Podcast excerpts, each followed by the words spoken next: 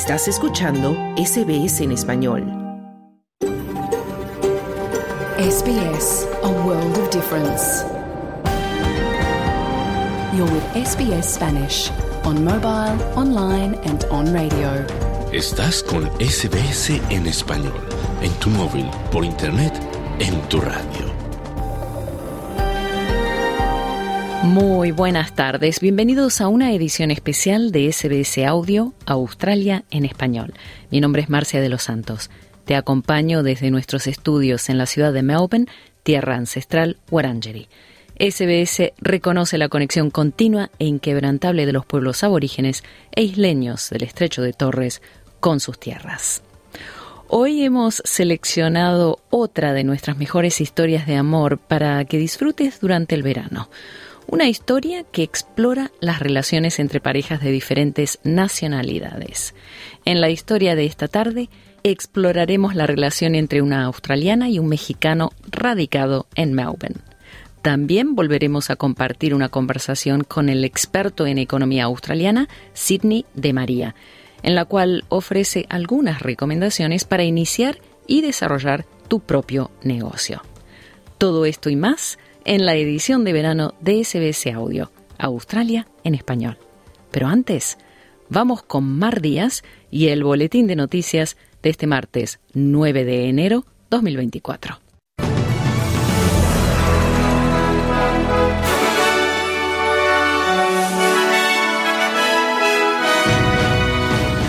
Estado de Victoria continúan las alertas por inundaciones. Anthony Albanese anuncia un paquete de 50 millones de dólares para ayudar a los afectados por las inundaciones en Queensland. Y en Ecuador se declara el estado de emergencia tras la fuga de prisión de Adolfo Macías. Estos son los titulares del martes 9 de enero de 2024.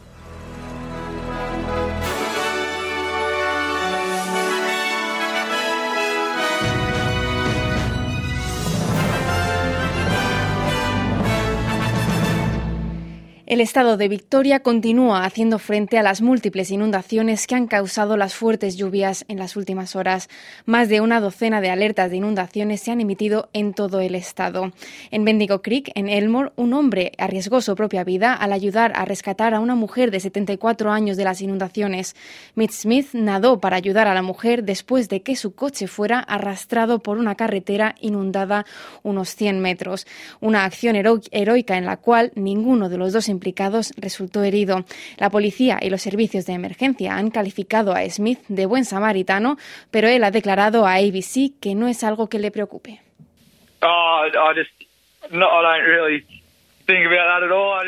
Realmente no pienso en eso en absoluto, solo pienso que si fuera mi abuela la que estuviera en el agua, esperaría que otra persona hubiera hecho lo mismo, así que fue una situación muy afortunada. Así decía Mitch Smith.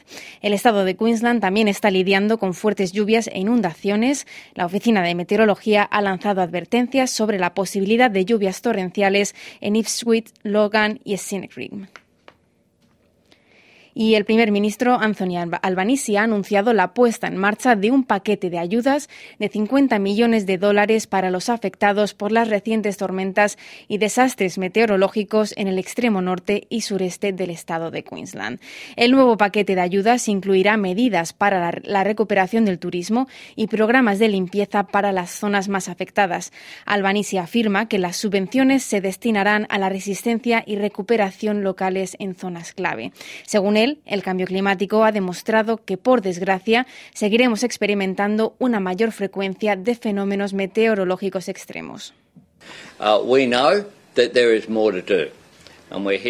Sabemos que queda mucho por hacer y solo quiero dar las gracias a todos los que ayudan en ese centro de recuperación y a ayudar sobre el terreno aquí en el sureste de Queensland para hacer una enorme diferencia en la vida de las personas.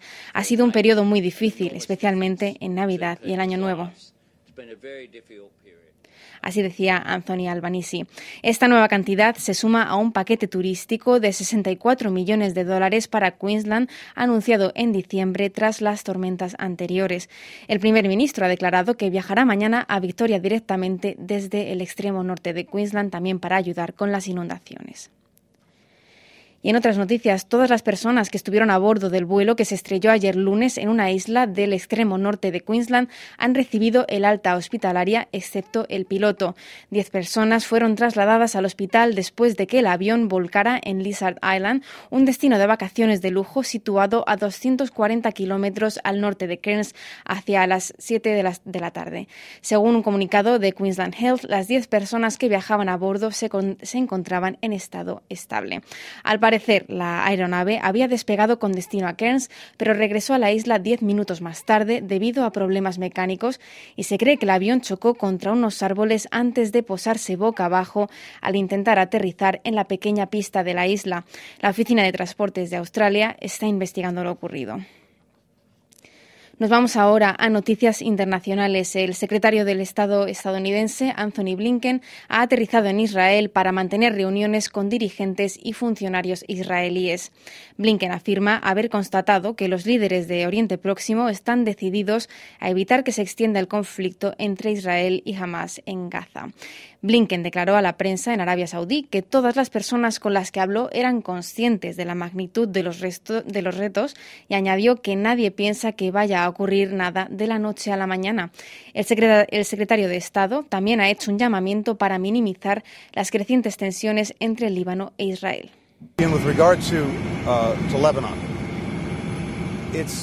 En primer lugar, con respecto al Líbano, está claro que a nadie, ni a Israel, ni a Aníbalo, ni a Hezbollah, le interesa que esto se agrave y que se produzca un conflicto real. Y los israelíes han sido muy claros con nosotros. Quieren encontrar una vía diplomática que cree el tipo de seguridad que permita a los israelíes volver a casa. Así decía el secretario de Estado estadounidense Anthony Blinken. Y la aerolínea estadounidense United Airlines ha declarado haber descubierto tornillos mal ajustados durante las verificaciones de las puertas cerradas de sus aviones Boeing 737 MAX 9. Estas puertas son idénticas a las que se a la que se desprendió el pasado viernes durante un vuelo de Alaska Airlines. El avión de pasajeros tuvo que realizar un aterrizaje de emergencia tras reventar el tapón de la puerta. United Airlines ha cancelado 200 vuelos MAX 9 desde del incidente y espera cancelaciones significativas en las próximas horas. Tras el incidente de Alaska Airlines, la Administración Federal de Aviación de Estados Unidos ordenó a operadores que dejaran en tierra 171 aviones de la misma configuración. Las autoridades estadounidenses siguen investigando el incidente del viernes, pero todo apunta a que el fallo puede haberse dado por un defecto de fabricación o control de calidad. Continuamos ahora con noticias de Latinoamérica. El presidente ecuatoriano, Daniel Noboa, ha declarado el estado de emergencia durante 60 días en el país, que incluye un toque de queda entre las 11 de la noche y las 5 de la mañana. El estado de emergencia se ha impuesto después de que el preso más buscado del país desapareciera de la cárcel en la que estaba recluido. Después de, su desaparición, ha dado comienzo una intensa persecución policial en el país, pero, pero las autoridades de Ecuador no logran dar con el paradero de Adolfo Macías, también conocido como Fito, líder de la principal banda criminal del país que estaba encarcelado en la ciudad de Guayaquil. Preso desde 2011, Macías paga una condena de 34 años por delincuencia organizada, narcotráfico y asesinato. Se cree que este abogado, de 44 años, seguía liderando desde la prisión a la banda Los Choneros y que, al igual que, que otros líderes criminales, gozaba de privilegios puertas adentro y al menos 25 personas han muerto y 6 han resultado heridas después de que un minibús con turistas chocara con un camión en el estado de Bahía, en el noreste de Brasil. Según el cuerpo local de bomberos, el accidente se produjo durante la noche en una carretera federal entre las ciudades de Nova Fátima y Gaviao, en el interior de Bahía. Los resultados han sido trasladados a hospitales cercanos. La Policía Civil de Bahía ha señalado que la mayoría de las víctimas viajaban en el minibús y se están investigando las causas del incidente.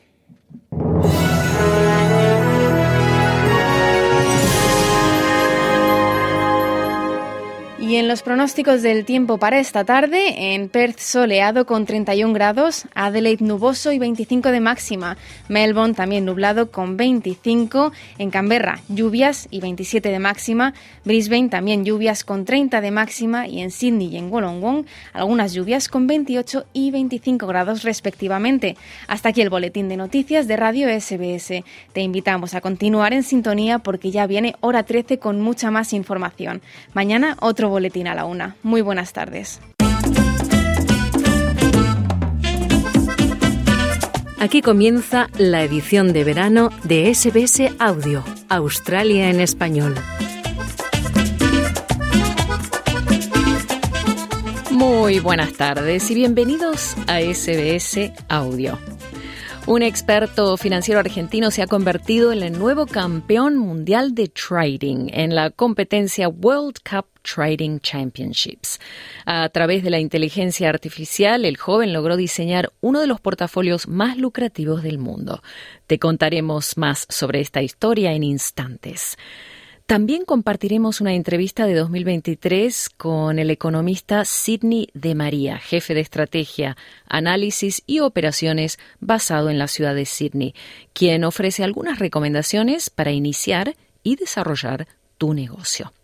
Pero antes, en el programa de hoy vamos a compartir otra de nuestras mejores historias de amor, como parte de la edición de verano de SBS Audio. Es una historia que se desarrolló en una isla al oeste de Papúa Nueva Guinea, cuando una joven periodista australiana de la ABC, Erina Redden, atraída por la cultura latina, se acercó a conversar con otro periodista, un enviado especial mexicano radicado en Australia, Víctor del Río, mientras ambos esperaban en fila para recoger los documentos que les permitiría cubrir un evento en Nauru. Este encuentro casual no solo cambiaría la vida de ambos, sino que también crearía un vínculo que trascendería fronteras culturales y lingüísticas. Mi nombre es Marcia de los Santos y esto es SBS Audio Australia en español.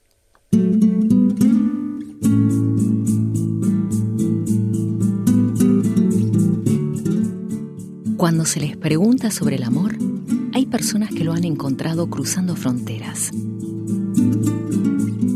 es muy correcto entre nosotros, no sé la palabra, es muy justo entre nosotros. Hay un poquito de magia y respeto, libertad también. Irina me inspira. Tiene una gran capacidad para amar y es una de las personas más íntegras que he conocido en mi vida. Es una persona absolutamente de principios. Pero ¿qué pasa cuando los enamorados trascienden fronteras culturales?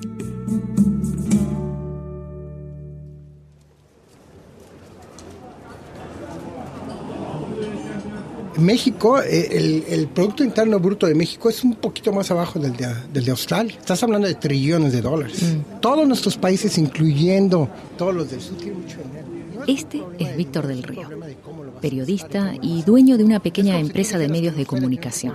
Muchos hispanos en Melbourne y Sydney también lo conocen por su trabajo en ANSMEX, una consultoría empresarial que promueve la colaboración entre Australia, Nueva Zelanda México. Yo soy australiano 100% cuando estoy en Australia y soy mexicano 100% cuando estoy en México. Yo amo muchísimo Australia. Al mismo tiempo tengo toda mi familia en México y tengo todos mis raíces en México. Hace más de 30 años que Víctor vive en Australia, pero en realidad nunca abandonó México. La primera vez que visité Australia fue en 1983. Y eso fue porque yo conocía a una mujer australiana en un viaje que estaba haciendo por Grecia. Yo iba hacia Albania. Y la única manera de ir a Albania era sin que entraras en los grupos turísticos, era entrar por Grecia, por la frontera. Entonces yo estaba en medio del Peloponeso y ahí conocí a una australiana que después eh, hubo una historia de amor. Yo vine a Australia dos o tres veces, ella fue a México dos o tres veces nos casamos, estuvimos cinco años casados y después nos divorciamos. Pero Víctor no perdió la fe en el amor después de su divorcio. Dos años más tarde, la vida le dio otra oportunidad. Una de las cosas que yo estaba haciendo en aquella época, eh, yo era corresponsal de una red de televisión que se llamaba ECO. Yo cubría Australia, Nueva Zelanda y todas las islas del Pacífico. Entonces sucedió que eh, me enteré que iba a haber una reunión del Pacífico, una cumbre del Pacífico en Nauru. Y le propuse al canal de televisión si podía cubrirlo. Y como todos los canales de televisión y de radio, en los medios de comunicación, me dijeron sí como 48 horas antes y por suerte, con un poquito de hablarle a gente aquí, hablarle allá, consiguió un boleto de avión. En ese boleto de avión me senté junto a una periodista del Pacífico Sur y del lado derecho del, donde estaba sentado, en el otro asiento, iba Irina. Entonces ahí fue la primera vez que la vi, en el avión hacia, hacia Nauru. Fue atracción a primera vista, me gustó mucho Irina ¿no? Muy inteligente, muy bonita, muy movida. Eh, de esas que, eh, eh, mujeres que nunca te imaginas que te van a prestar atención porque están tan dedicadas a lo que están haciendo. En este caso, ella era corresponsal para el Pacífico Sur del ABC. Que este, pues dices, no, no, no va a parar.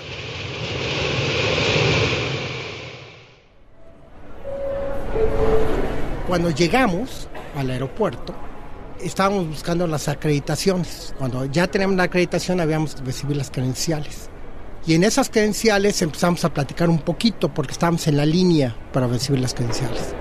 Fue allí cuando Víctor descubre que Erina había vivido en Brasil.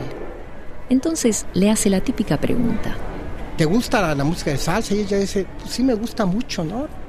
Entonces le, le, di un par de pasos de salsa en la fila. Y yo creo que ahí ya establecemos una primera, una primera conexión. Después de esa conversación, cada uno se fue por su lado a seguir con su trabajo.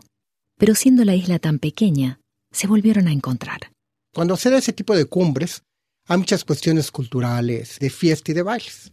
Y una de las cosas curiosas fue que fuimos a una reunión donde estaban todos los primeros ministros, los este, presidentes de toda la región, y tocan la lambada.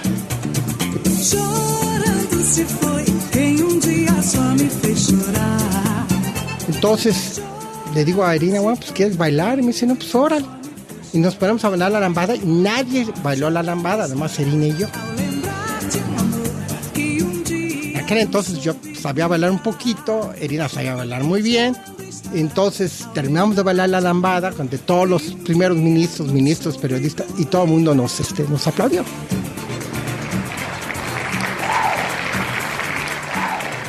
fue muy, este, muy interesante. Eso le dio un tono muy especial a, la relación, ¿no?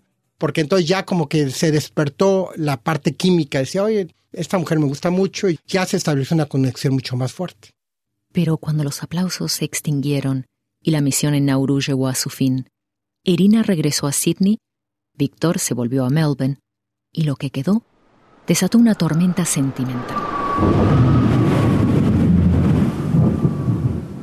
yo vivía con otra persona. Entonces yo le dije, bueno, yo no puedo terminar ahorita hasta, hasta noviembre, porque eh, una situación personal de la persona con la que yo estaba viviendo, que tenía que terminar algunas cosas en noviembre, y ella dijo, bueno, pues es que no, no, no me parece, ¿no? Tienes que terminar ahora, ¿no? En todo esto la fui a ver un par de veces, ella vino, pero la situación no estaba resuelta porque yo era el que tenía que resolver mi, mi situación personal primero.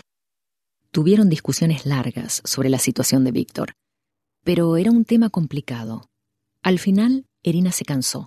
Y se acabó la relación con Erina. Lo irónico fue que poco después Víctor se separó de la mujer con la que estaba viviendo, pero ya era muy tarde. Erina no le contestaba las llamadas. Entonces dije, bueno, ¿qué hago? Me siento mal, pues me voy a ir, ¿no? Y me fui de viaje por tres meses a Europa. Y lo que me di cuenta es de que la relación con la persona que estaba viviendo ya había dado todos sus frutos, ¿no? Pero con Erina yo sentía que, que entre más estaba viajando, más pensaba en ella y más pensaba en ella y más pensaba en ella. Por eso, cuando Víctor regresa a Australia, la vuelve a contactar. Y por suerte, Erina atiende el teléfono. Y me dice, ¿cómo te ha ido? Ella me pregunta. Y le digo, no, pues muy bien, estoy muy feliz. Pero le iba a decir, estoy muy feliz porque me di cuenta que tú eras la persona con la que yo quiero este, vivir toda mi vida, ¿no? Pero cuando yo esto, ¡pum!, me cuelga. Y ¡pam! Ya no me quiso contestar las llamadas. Toda persona que haya tratado de hablar un idioma nuevo sabe lo fácil que es convertirse en objeto de grandes malentendidos. Lo primero que hacemos internamente es traducir del español al inglés. Y no solamente estamos traduciendo las palabras, estamos traduciendo las actitudes. A fin de cuentas, Víctor logró hablar con Erina. Clarificaron un poco las cosas y se amigaron. Desde ese momento comenzaron una relación seria. Y años después, tuvieron su primera hija y luego se casaron. En ese orden. Y aquí llegamos a la parte de Erina, escritora, periodista y empresaria australiana de familia celta anglosajona, que empezó de abajo y que hoy día habla un poco de español. Soy muy australiana. Siento una gran conexión por la tierra, porque crecí en un lugar muy pobre, muy en el campo.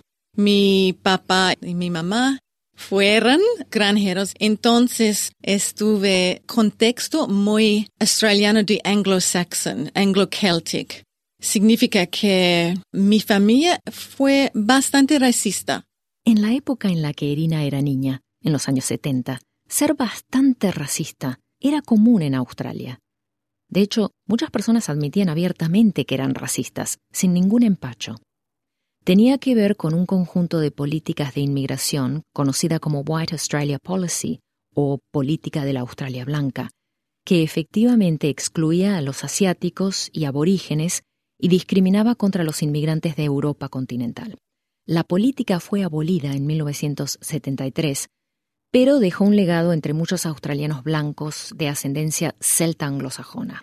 Por eso pensé que era curioso que una mujer que venía de este tipo de familia terminara enamorándose de un extranjero mexicano.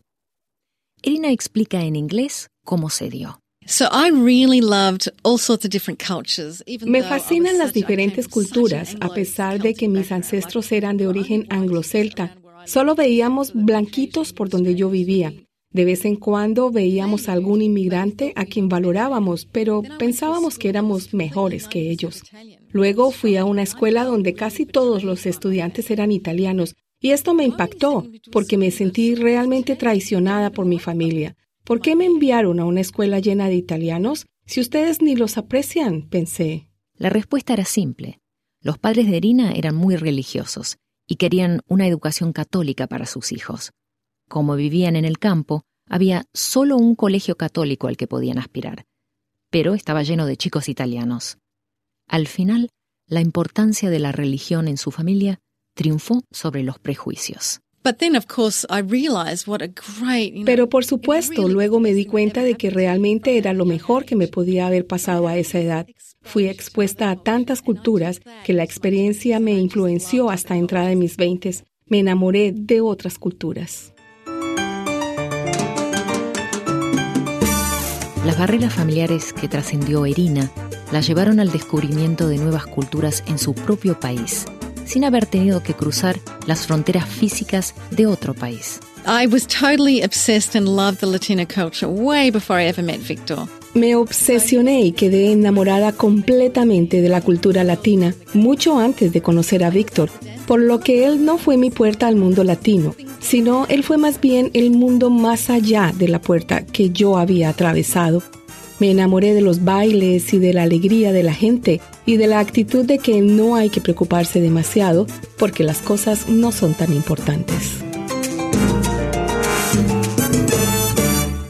Y como un buen latino romántico, Víctor aprovechó los gustos de Erina para seducirla. Entonces estábamos en el departamento de Dismelvo, con el balcón, y ella se quería ir a dormir, y digo, no, no te duermas, no te duermas, espera tantito, ¿no?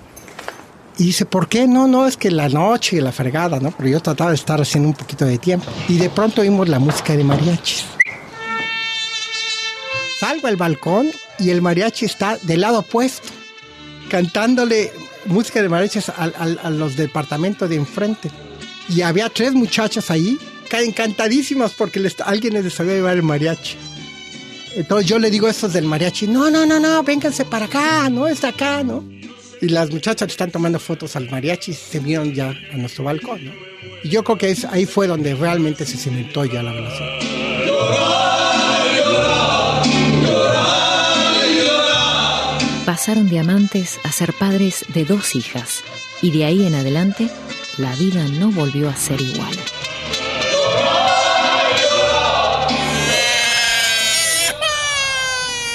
Kids come along, boy, your physicality of what you have to do in the day cuando llegan los niños, Dios mío, el esfuerzo físico que se requiere en el día aumenta un mil por ciento. Y a la mujer no le queda otra opción que responder, porque si no, el niño sufre. Así que a partir de ese momento los roles se establecen y creo que terminamos adoptándolos. Por lo menos eso fue lo que pasó entre Víctor y yo. Fue a partir de esta aceptación de los roles tradicionales que las diferencias culturales volvieron a surgir. Victor was very committed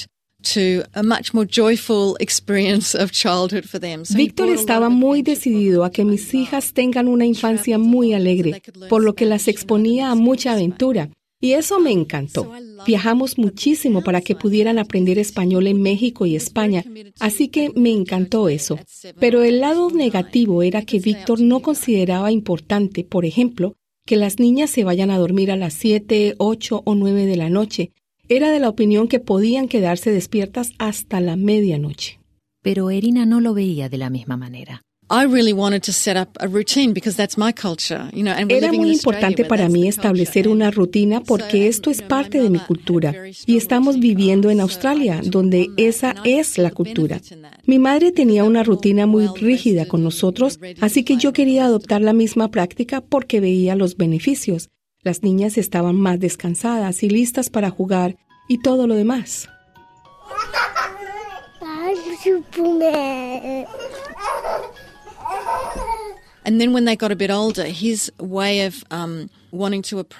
Y luego, cuando se hicieron un poco mayores, su forma de abordar el rol de crianza fue ser un padre autoritario, que yo también era cuando eran pequeñas. Pero cuando la más grande cumplió 10 años y anunció, tú no eres mi jefe, pensé, oh, oh, creo que el estilo autoritario ya no va a funcionar. Así que ambos decidimos hacer un curso para padres. Pero Víctor lo encontró muy difícil y no pudo hacerlo, así que yo lo hice sola.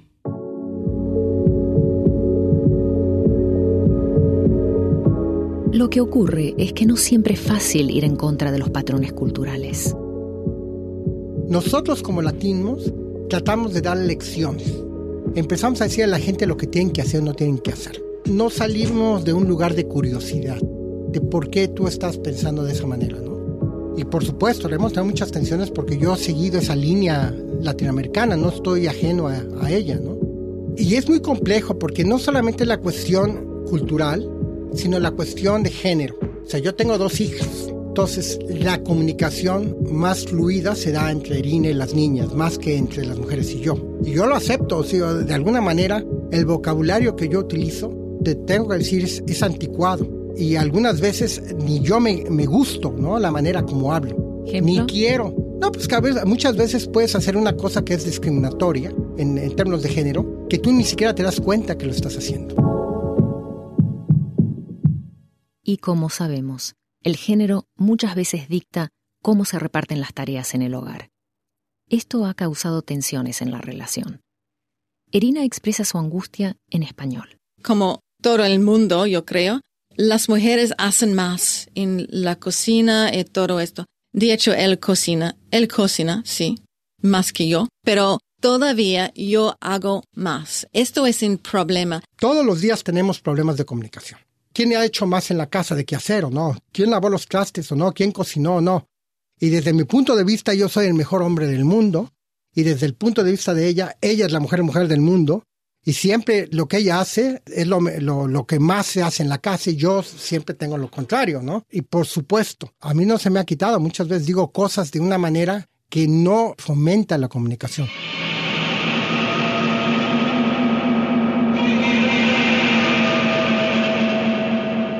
Son las pequeñas acciones diarias que a la larga van sumando para el bien o para el mal de la pareja.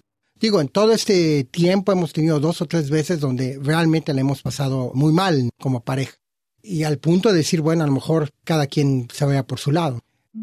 Sin embargo, no hemos llegado a, ese punto ¿no? de, de separarnos. Pero el principio que siempre hemos manejado es que tanto ella como yo creemos en el principio de absoluta libertad, teniendo en cuenta la integridad de la, de la relación.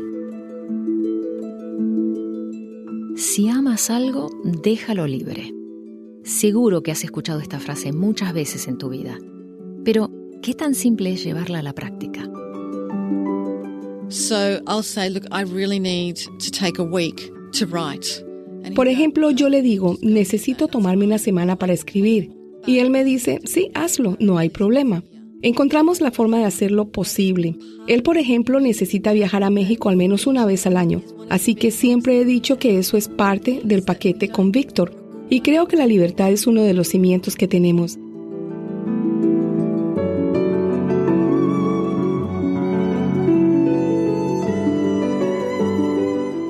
Gente quiere alcanzar la felicidad a través del control. Y yo creo que es al revés, ¿no? La felicidad se alcanza a través de la libertad y de manejar eh, las emociones, cambiar tus emociones para que sigas ese camino.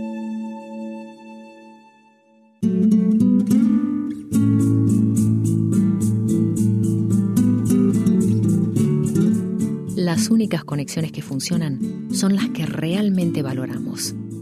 Si nos enamoramos de forma genuina, las fronteras pasan de ser lugares de exclusión a sitios de curiosidad y enriquecimiento. Todas las personas cercanas a Víctor y Erina, incluso sus hijas, se han beneficiado del espacio cultural que ambos han creado a raíz de cruzar fronteras y que después de más de 30 años de convivencia los define. Y yo creo que cuando a alguien le llega la bilirrubina, no importa realmente la nacionalidad, uno hace decisiones que no van de acorde a su medio ambiente. Y ya sea latinoamericano, ya sea un serbio, ya sea un croata, vamos a, tomar esas decisiones de acuerdo a lo que el corazón dicta.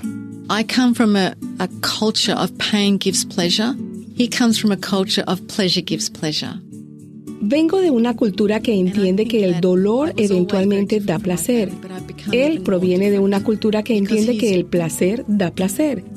Creo que siempre fui muy diferente de mi familia, pero me he vuelto aún más diferente porque Él me extendió una invitación a una perspectiva más amplia y yo he aceptado esa invitación.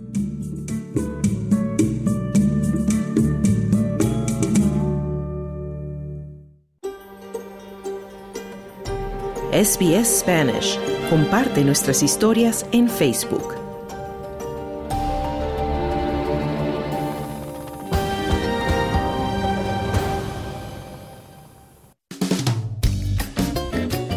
Estás escuchando la edición de verano de SBS Audio Australia en español.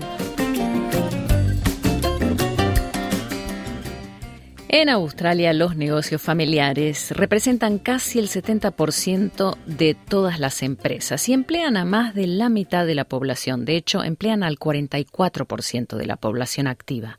La participación de estas microempresas en el PIB del país también es significativa y alcanza casi el 35%. Hoy en SBS Audio compartimos una entrevista de 2023 de nuestra compañera Carmenza Jiménez al economista Sidney de María, quien explora las dificultades y ventajas de montar una empresa familiar en Australia. Escuchemos.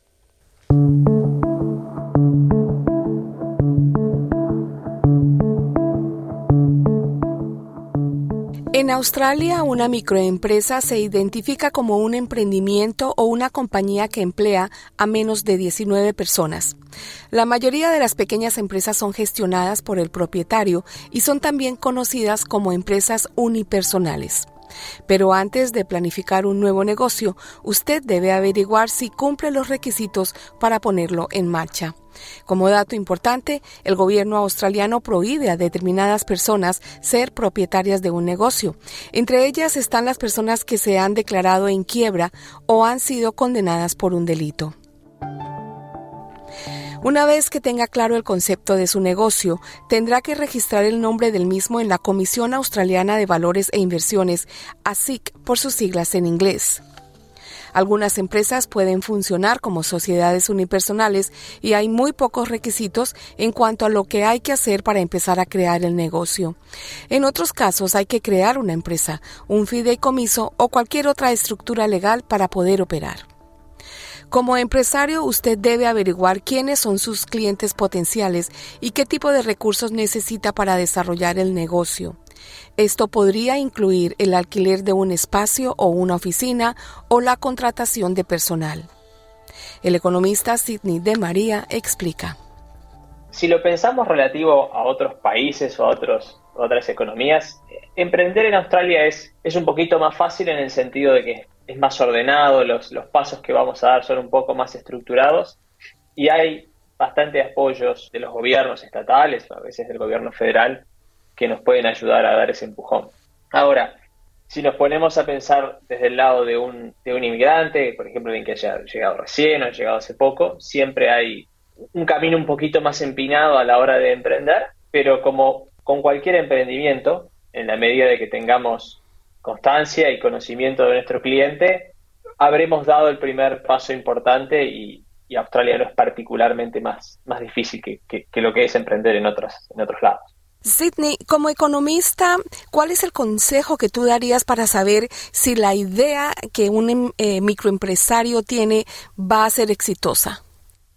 Esa es una muy buena pregunta. Muchas veces cuando escuchamos hablar de, emprendimiento y las historias tienden a centrarse alrededor de la idea, y la idea por supuesto que es importante, pero la principal eh, medida de, potencial éxito no es necesariamente la idea, sino la ejecución. Entonces, tal vez el primer punto a pensar es si la idea que tenemos o de, negocio sea nueva, revolucionaria o, o estructurada, que ya exista, resuelve un problema real de un grupo de personas que podamos identificar. O sea, eso es la primera pregunta clave, si tu idea resuelve un problema real que, esa, que un grupo de personas tiene. Si hay una necesidad real, tangible, que yo mm. pueda ir y, preguntarle a la gente, bueno, este es un problema, algo que, te molesta, que, mi idea lo puede solucionar, y si no es un problema lo suficientemente fuerte, y no, no tiene por qué ser un problema personal, el problema puede ser, me falta acceso a tal producto o, o me gustaría hacer tal proceso más rápido o lo que sea, pero tiene que ser algo que efectivamente solucione una necesidad. Si la respuesta es sí, entonces tu idea tiene potencial, pero todavía no, no es una señal necesaria de éxito. ¿Cuánto potencial?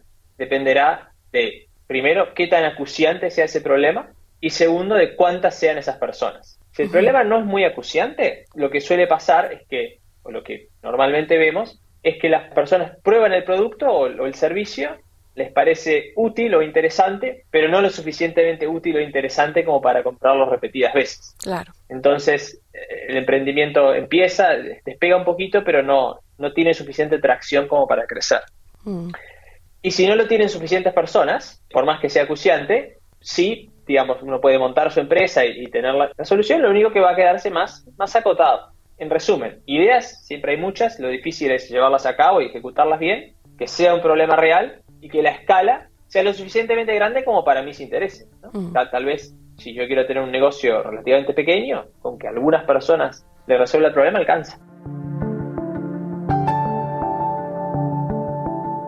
A menudo los microempresarios encuentran dificultades a la hora de poner en marcha su negocio porque intentan hacerlo todo ellos mismos. Algunos no saben dónde buscar ayuda financiera y logística para asegurarse de que su negocio abra a tiempo. Alexandra Sinclair, propietaria de Pot Dispensary, un estudio de cerámica y tienda de diseño, dice que obtuvo mucha información y apoyo del curso del Plan de Incentivos para Nuevas Empresas, NEIS por sus siglas en inglés, que le ayudó a entender las finanzas necesarias para ser propietaria de un negocio. Afirma que el curso de un año de duración y dirigido por el gobierno es muy útil porque lleva a aliviar la presión del proceso de creación de una empresa. It's not the easiest thing that I have done. Um, but that's sort of why I was really looking at this program because it does demystify. No es lo más fácil que he hecho, um, pero por eso me fijé en el programa NEIS, porque desmitifica la apertura de un negocio. Así que si alguien quisiera abrir un negocio, le recomendaría que lo hiciera, o al menos que charlara con alguien que dirija el curso. Afirma la empresaria. Australia tiene un vasto conjunto de reglas para todo tipo de negocios que todo propietario debe cumplir. Estos pueden ser difíciles de navegar, pero buscar la ayuda de un abogado puede ser útil. La mayoría de los propietarios de pequeñas y medianas empresas optan por obtener un préstamo para poner en marcha su negocio, pero a menudo es complicado encontrar un prestamista que comprenda las necesidades específicas de la empresa. Consultamos con el economista Sidney de María. Es relativamente posible conseguir ayuda. Podemos conseguir financiación a través de fondos que incuban empresas pequeñas, podemos conseguir financiación a través de fondos ángel o fondos de semilla, también en algunos casos financiación bancaria, pero creo que antes de la financiación lo importante es entender qué tipo de emprendedor tenemos adelante. Usualmente los emprendimientos cuando se inician tienden a tener dos lógicas. Hay gente que emprende para ser su propio jefe, mm. ¿verdad? Para no tener que depender de un empleo, para, para, poder llevar adelante un negocio propio, por ejemplo una panadería, un supermercado o algo así. Y después tenemos otro grupo de emprendedores que emprenden para que su empresa crezca rápidamente, crezca mucho y poder venderla. Cuando hablamos de necesitar financiación, en general pensamos más en el segundo tipo. Pero si mi idea original es montar un negocio, digamos, para, entre comillas, ser mi propio jefe, probablemente la mejor forma de financiación es intentar lo más que se pueda financiar el negocio a través de fondos propios y fondos generados por el negocio. Esto es, que los flujos de caja del negocio, el dinero que entra, sea lo suficiente como para poder financiar el crecimiento la mayor muchas veces este tipo de negocios empieza con un préstamo de familiares o de amigos, ¿no? Como un pequeño financiamiento semilla, ¿no? O fondos propios, ¿no? De dinero que es eh, ahorrado por mi trabajo. Y después lo más que uno pueda financiarse a sí mismo es lo mejor, porque uno mantiene propiedad completa del negocio y la posibilidad de manejarlo como a uno más le guste. Por supuesto que si lo que yo quiero es crecer rápidamente y, y crecer mucho, eso es prácticamente imposible de hacer con fondos propios y ahí necesito financiación. Es allí donde entran todas estas otras opciones, como los, fondos ángel, las incubadoras, los fondos de semilla.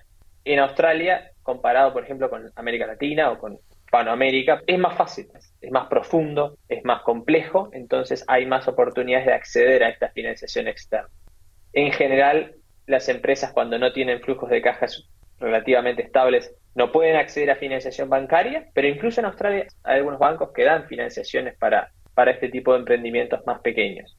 El punto sería, antes de salir corriendo a buscar plata, tendría que tomar un tiempo para pensar si esa es efectivamente la mejor opción. Porque después de que yo tomo financiamiento, eh, le estoy debiendo a alguien. Les puedo estar debiendo al banco, en mucho caso pagaré el interés, etcétera, etcétera. O si accedí a un fondo de semilla o ángel, esos prestan con menos condiciones pero exigen más a cambio si me va bien. Sidney, acabas de tocar un punto que también es muy importante y ya para finalizar, los tipos de intereses para las pequeñas empresas, ¿son fáciles de manejar? Eh, son fáciles de entender. Los, los tipos de intereses para las empresas pequeñas son mejores que los que uno podría estar acostumbrado en un préstamo personal. Por ejemplo, si tenemos tarjetas de crédito, hemos solicitado préstamos personales, esos tienen tasas de interés anuales implícitas muy altas. Los préstamos a pequeñas empresas son obviamente a tasas más bajas y preferenciales. Los bancos compiten fuertemente en general en el mercado que llamamos corporativo, que es el de las empresas. Entonces allí es más fácil encontrar buenas ofertas, digamos, ¿no? de, tasas. Lo que los bancos van a mirar con atención es, en una empresa pequeña en particular, o mediana, es su capacidad de generar fondos operativos, de generar caja. Y lo más, cuanto menos eh, eso se pueda aprobar, más altas van a ser las, las tasas de interés. Entonces, si a tu pregunta es fácil de manejar, Depende, por supuesto, de, la situación financiera de la empresa. En una, empresa que está operando razonablemente bien, diríamos que un nivel de deuda bajo es fácil de manejar. Ahora, si es una empresa que está recién empezando y está haciendo mercado, ahí podría ser más riesgoso tomar este tipo de financiación, sobre todo porque el, banco es, muy bueno en, cobrarse, ¿no? Mm. Rápidamente tiene los, los mecanismos para poder ejecutar las deudas entonces, cuando tomamos financiación bancaria, tenemos que ser conscientes de que la línea de crédito que nos dan está asumiendo de que a nosotros nos va a ir bien. Entonces, si a nosotros nos empieza a ir más o menos, ahí tenemos que sentarnos y evaluar qué es lo que queremos hacer. ¿Queremos seguir tomando el riesgo de la línea de crédito esperando de que la cosa mejore y podamos pagar la deuda? ¿O decimos, bueno, esperemos, cortemos un poco las pérdidas y reenfoquemos el negocio? Y es allí donde la financiación y las tasas de interés comienzan a ser un problema para los, para los pequeños empresarios. Claro que sí. Bueno, eso también es importante para tener en cuenta. Sidney de María, economista, muchísimas gracias por tus comentarios para SBS Spanish. Estás en la sintonía de SBS Audio Australia en Español, edición de verano. Algunos medios de comunicación han llamado al argentino Iván Sherman el Messi del trading, porque este experto de mercados financieros se ha convertido en el campeón mundial de trading de futuros y el primer latinoamericano en su profesión en ganar un torneo internacional.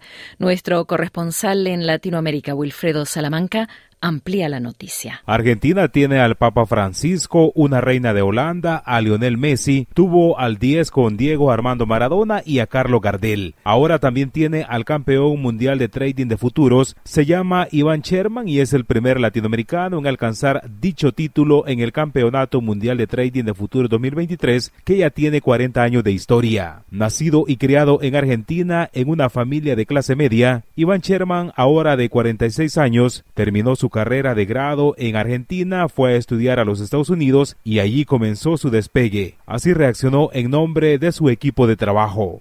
no quiero ser presuntuoso, pero no, es algo que, esperaba. Y es más, nosotros lo conversamos en, el simposio y si le buscamos una, una, explicación estadística, me parecía como que iba a ser algo medio inevitable.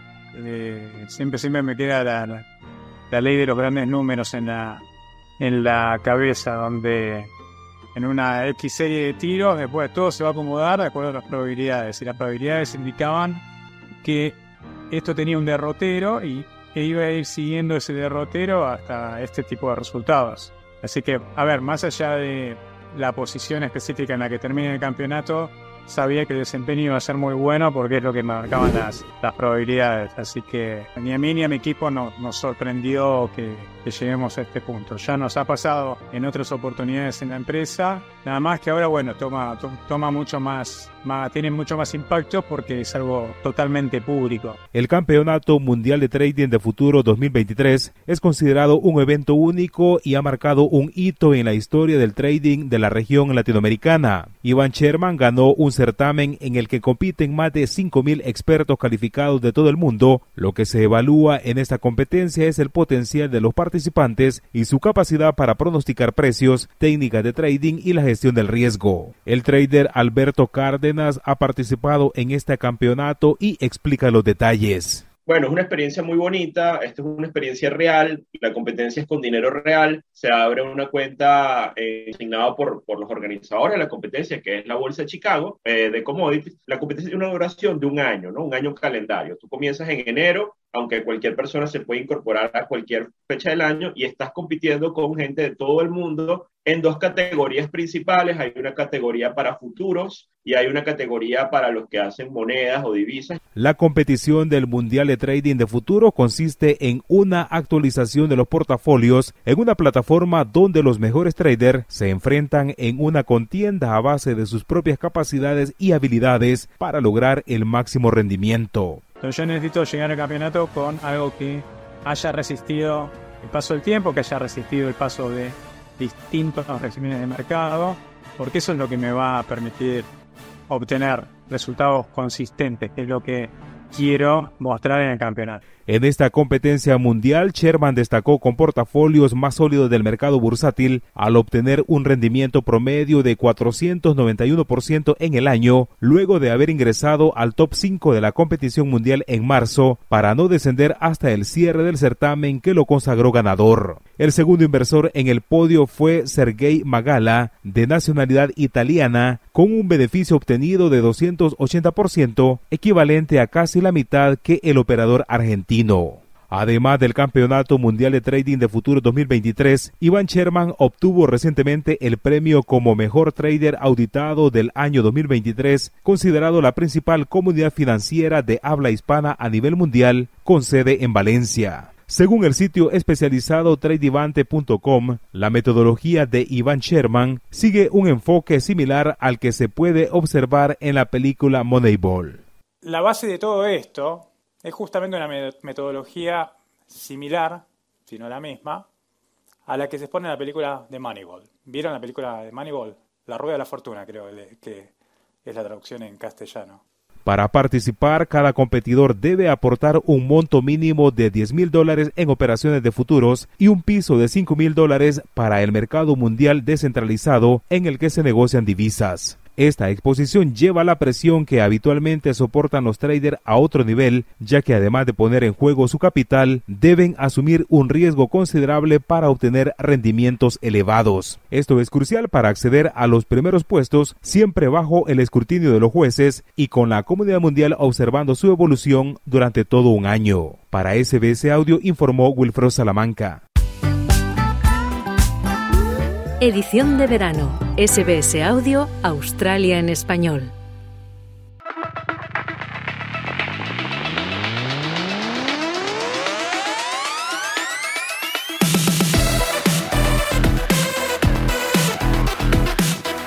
Y abrimos un espacio ahora para los deportes con nuestra compañera Mar Díaz. Muy buenas tardes, Mar, y bienvenida nuevamente. Hola, Marcia, ¿qué tal? ¿Cómo estás? Muy bien, a tan solo unos días del comienzo del abierto de tenis de Australia, ya se están calentando los motores con el ATP de Adelaide, ¿no es así? Mar, ¿cuáles son los últimos resultados?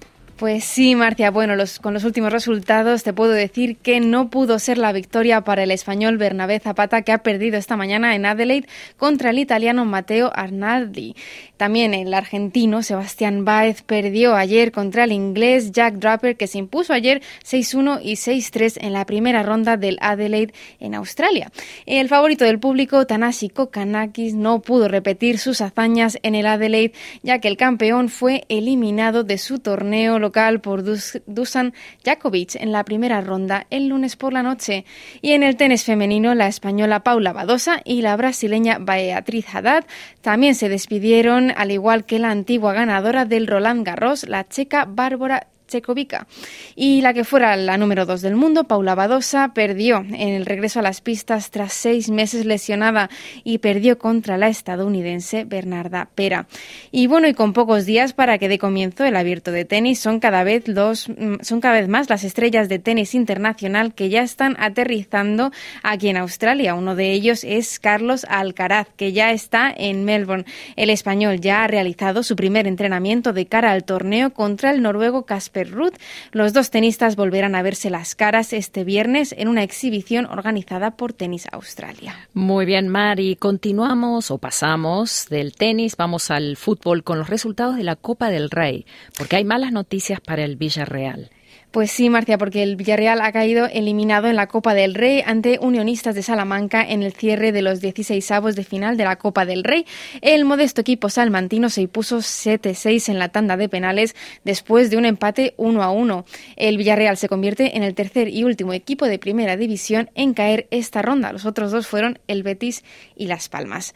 El Betis perdió 1-0 ante el Alavés en el único duelo de la ronda entre equipos de primera división, mientras que Las Palmas sucumbió 2 en el campo del Tenerife. Y para cerrar el espacio mar, nos vamos ahora al Rally Dakar 2024 de Arabia Saudita, porque el brasileño Lucas Moraes está de celebración.